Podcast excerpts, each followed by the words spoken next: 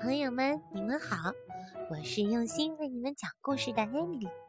今天艾米丽要给大家讲的故事是《小卡车》系列绘本的《小红和小黑》。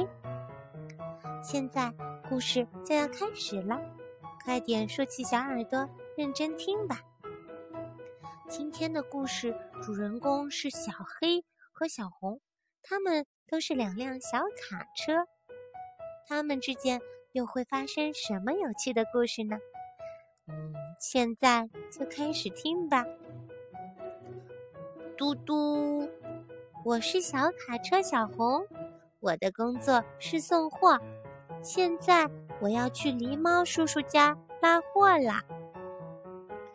原来卡车小红正要去帮狸猫叔叔拉货呢。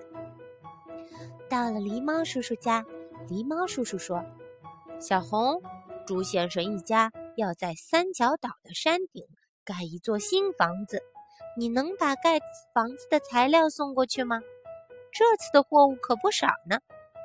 狸猫叔叔还没说完，嘟嘟，一辆黑色的小卡车气势汹汹地冲了过来。吱吱，黑色小卡车。突然来了个急刹车，他笑着打招呼：“嘿嘿，久等了，我是卡车小黑，请多多关照。”小红，今天要送的货物很多，你跟小黑一起去送吧，拜托你们了。狸猫叔叔刚说完，小红和小黑就装满了货物，向着三角岛的方向出发了。嘟嘟。点儿，慢点儿，小黑。原来小红和小黑开到了城市里的高架上。小黑开得飞快，小红正在叫他：“你不要开得这么快嘛！”小黑却说：“什么嘛，还是你开得快点吧，别那么磨磨蹭蹭的，我们得快点送到呢。”哇，在城市的高架桥上。如果开车开得非常快的话，是非常危险的呢。水泥搅拌车哥哥对他们说：“哎，开快车很危险。”橙色汽车阿姨吓了一跳：“哎呦，差点就撞上我了！”可是小黑还是喊着：“让开，快让开，开慢车真碍事。”就在这时，呜哇呜。哇呜哇！是谁来了呀？原来是警车先生。警车先生飞快地追赶着小黑。呜哇呜哇！黑色小卡车，快停车！呜哇呜哇！天哪！警车为什么要追赶小黑呢？是不是因为小黑开得太快了呀？小黑停了下来。小红担心地问：“小黑，你没事吧？”警车先生对小黑说：“你看看，那辆绿色的卡车开得太快，它撞上了护栏了。你这样开车也很危险哦。”小黑看了看绿色的小卡车，都支离破碎了，他吓得浑身发抖。小黑，光跑得快也不一定就好呀。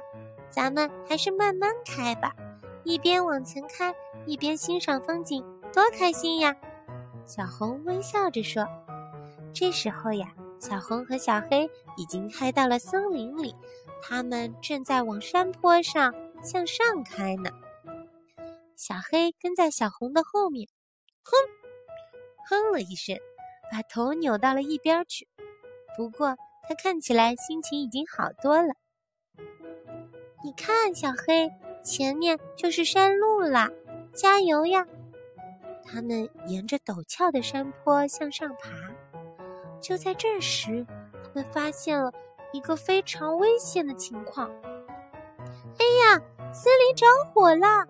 小红不知道该怎么办，小黑却飞快地跑到另一条路上，转眼就不见了。小黑会去哪儿呢？小黑是把小红一个人丢下不管了吗？小红大叫着：“小黑，森林着火了，你丢下我不管，太过分了！火势渐渐的蔓延开来。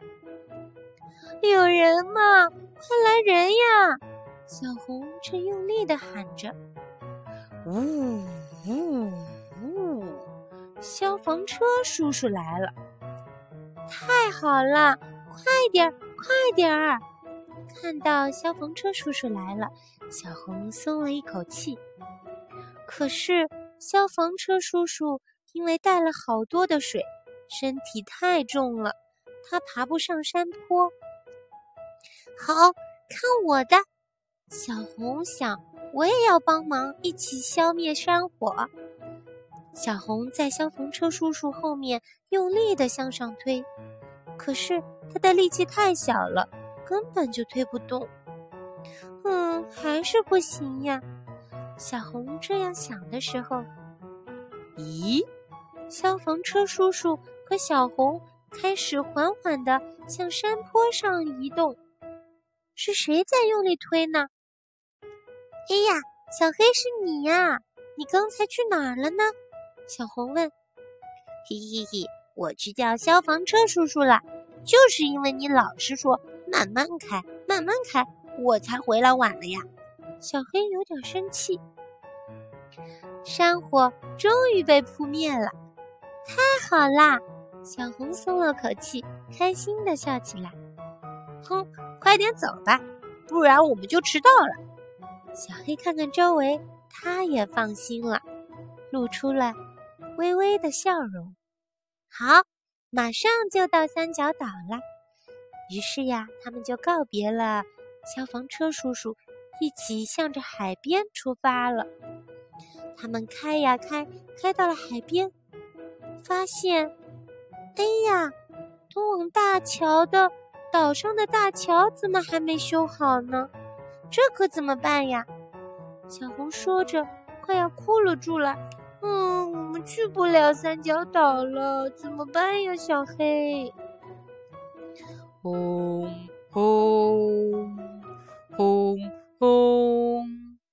小朋友们，你们猜猜是谁来了呀？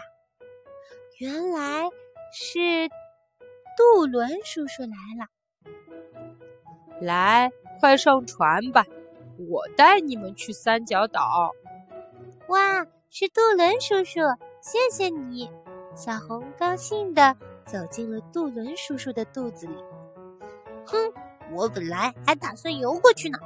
小黑装作不高兴的样子，也跟进了杜伦叔叔的肚子。有了杜伦叔叔的帮助，他们很快就到达了三角岛。多亏了杜伦叔叔，小黑和小红顺利的渡过了大海。他们俩终于来到了三角岛的山顶。他们成功的把木块和木木头送到了猪先生的家。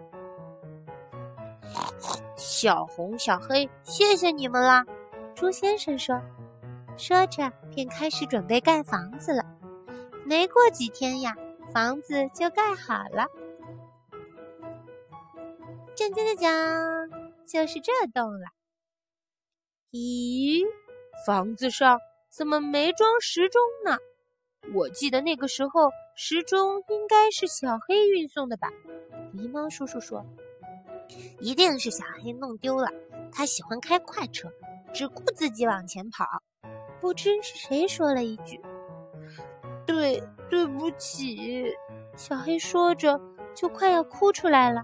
就在这时，消防车叔叔来了。嘿嘿，小黑，森林着火的时候是你赶来叫我的吧？你为了救火拼命的跑，时钟就是在那个时候掉的。你看，我给你找回来了，谢谢你，小黑。听了这话。大家都说：“小黑，你真厉害！”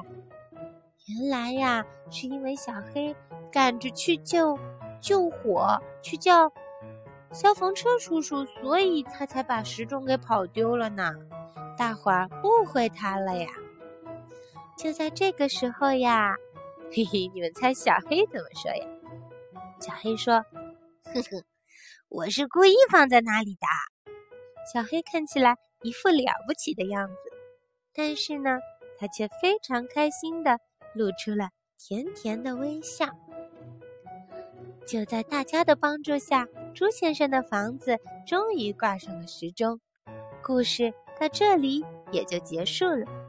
小朋友们，你们有没有听出来这个故事里到底有多少交通工具呢？艾米丽想，聪明的你们一定都能数出来。好啦，如果你们都知道的话，请在评论区告诉我吧。今天就到这里了，拜拜。